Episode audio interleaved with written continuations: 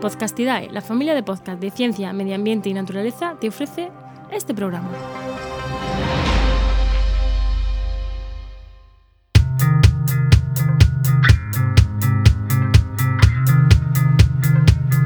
¿Qué pasa? Acabas de llegar a El Charco, un podcast de opinión sobre medio ambiente.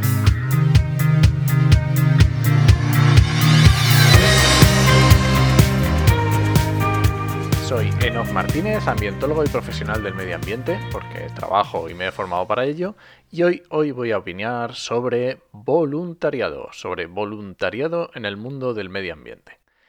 Este es un tema escabroso y bastante peliagudo, que a mí me gusta mucho meterme en charcos, pues este es perfecto, y es que en nombre del voluntariado se han hecho muchas barbaridades, por falta de conocimiento, por falta de experiencia y Mm, es complicado, es un tema complicado.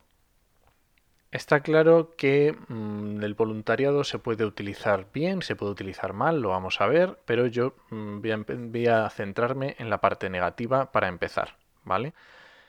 Eh, muchas veces cuando se utiliza el voluntariado se cree que porque el trabajo que se vaya a hacer lo va a hacer un voluntario, ya es un trabajo que no tiene por qué estar cualificado y ya lo puede hacer cualquiera y de cualquier manera.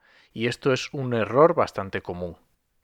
También es cierto que para los trabajos de voluntariado se necesita un mínimo de conocimiento. Dependiendo del trabajo que se vaya a hacer, necesitas a alguien por lo menos que esté pendiente de ti, de, tu, si tú eres voluntario, o pendiente de las personas que están realizando ese voluntariado, para evitar desperdiciar el tiempo, desperdiciar dinero y muchas veces desperdiciar recursos.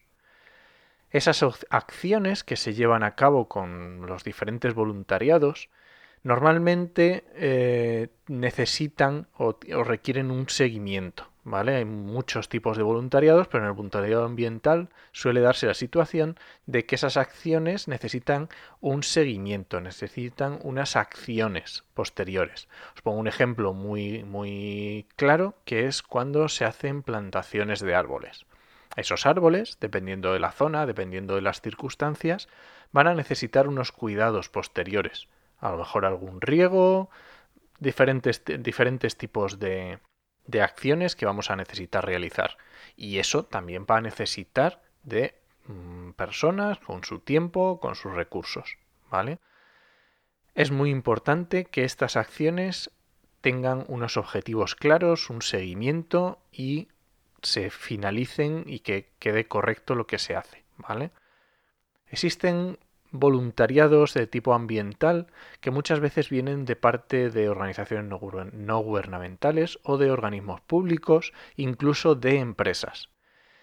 Dependiendo de, del fin que lleve determinado voluntariado, tenemos que tener en cuenta diferentes acciones o diferentes eh, características. Por un lado puede ser que tenga unos fines altruistas, puede ser que sea un objetivo normativo, o incluso publicidad, el famoso greenwashing. Altruista puede ser perfectamente una acción, como decíamos antes, de, plantar árboles en tu municipio que lo lleva a cabo una ONG local y que quiere una zona replantar, pues porque ha habido una degradación o lo que sea. Eso puede ser un motivo altruista. Un motivo de publicidad, pues por ejemplo, yo mm, vamos metiendo dedo en el ojo, voy a hablar de la campaña de Ecoembes con SEO Life. Ecoembes ha sido mm, portada y ha tenido muchísima influencia su campaña de un metro cuadrado de limpieza de ciertas zonas, ¿vale? Nos guste o no, la verdad es que Ecoembes ha tenido una publicidad a partir de esa campaña. Pues ya está. No, ahora no voy a entrar a valorarla. Y también ocurre, como decía antes, con un objetivo normativo. Por ejemplo, estoy pensando en censos de determinadas especies. Puede que existan unos censos que se necesita, que la Unión Europea pide, que la Unión Europea necesita que se hagan, y que determinadas ONGs, determinadas asociaciones, los hagan valiéndose de eh, voluntarios. Bueno, pues eso puede estar bien o, no. ¿Está esa ONG, ese organismo, esa empresa, cobrando por ese trabajo que están haciendo esos, esos voluntarios? ¿Ese, ¿Ese cobro que estamos hablando es correcto? ¿No es correcto? ¿Debería hacerse? ¿No debería hacerse? Tenemos que tener en cuenta que hay determinados voluntariados que están suponiendo que estamos quitando puestos de trabajo. Nos guste o no, hay determinadas acciones que deberían realizar las empresas, deberían realizar las administraciones y se están haciendo cargo de ellos voluntarios y asociaciones. No digo que no que todos los voluntariados estén mal ni que todo lo que esté quitando trabajo de la administración esté mal, pero hay que tener en cuenta que es un punto que debemos plantearnos a nosotros mismos cuál es el objetivo y qué es lo que estamos haciendo con ese voluntariado. Luego tenemos otro que ya he hablado antes, que es el tema del postureo postureo propio y postureo de la empresa o, de la, o postureo institucional, que era esto que hablaba cuando comentaba el tema de la publicidad. El postureo propio, pues oye, mira, si vas a plantar unos árboles y te haces unas fotos y lo pones en tu Instagram, pues genial. Pues mira, estás ayudando a difundir por lo menos una labor y, y que te interesa el medio ambiente. Pero ¿qué pasa con él cuando el postureo es institucional o empresarial? Que es nada más para decir, mira qué bueno soy, que lo que estoy haciendo, mira lo que estoy, lo que estoy consiguiendo. He hablado del tema de la, de la campaña de Coembes de un metro cuadrado, que aunque los fines puedan ser muy, muy bonitos y estar muy de acuerdo con ellos, que hay que limpiar los, los ríos o los, las, las, riberas de los ríos o las, riberas o las orillas de los lagos, hay que tener en cuenta que Coembes tiene una, una misión tiene un objetivo marcado por ley que es de la gestión de esos residuos. Entonces, si la ley obliga a Ecoembes a gestionar esos residuos, cuando vamos al campo y los recogemos, no estamos haciendo gratis un trabajo que debería hacer Ecoembes y a lo mejor pagando a alguien. No digo que se deba hacer, no digo que esté mal, no digo que esté bien, pero cada uno debe tener en cuenta y debe ser consciente de lo que hace cuando realiza un voluntariado. Por supuesto, no todos los voluntariados estoy en contra de ellos o no, me gustan. Hay eh, aspectos de los voluntariados que son buenísimos, como por ejemplo la parte de la educación ambiental. Cuando un niño va a hacer un voluntariado a plantar unos árboles, se lleva una experiencia que es muy interesante. Ese, y si ese niño continúa yendo a ver qué ha pasado con ese árbol que plantó a lo largo del tiempo y continúa a lo largo de los años, puede llevarse una experiencia vital muy importante para su, para su futuro.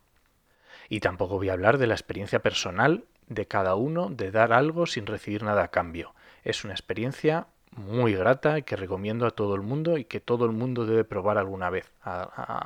Hacer algo sin recibir nada, nada a cambio es una postura totalmente respetable y respetada, por supuesto. Pero siempre tenemos que tener en cuenta qué es lo que estamos consiguiendo con ese voluntariado y qué es lo que pasaría si lo dejáramos de hacer. Porque, ¿qué pasaría si desaparecieran los voluntariados ambientales? ¿Realmente están haciendo un trabajo que es completamente necesario? ¿Qué clase de sociedad somos que no paga por algo que es totalmente necesario? Ahí es, ahí es donde yo me pregunto, ¿no? Si estamos degradando un trabajo que es necesario y lo estamos haciendo gratis, eso es, ¿está correcto? ¿Está no? Esto es un, un punto muy, muy, muy conflictivo y porque entra también la ética de cada uno y entra en el, en el ecologismo más, más, más normal que lleva en los últimos años pero bueno, el ecologismo, la diferencia entre ecologismo y ecología, eso es otro charco para otro día. Así que nada.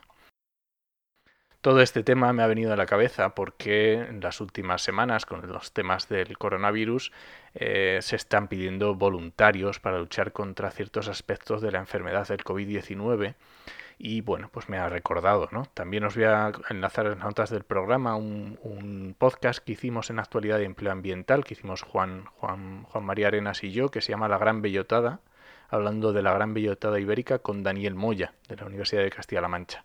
Y también os voy a dejar enlazado en las notas del programa un artículo de María Sánchez Murciano que se llama El, dilema del voluntariado ambiental, que está muy interesante. Me voy hasta otra semana. Ya sabes que puedes encontrarme en redes sociales como enochmm y en la web podcastidae.com barra el charco. Te espero la semana que viene a la misma hora. Nos escuchamos.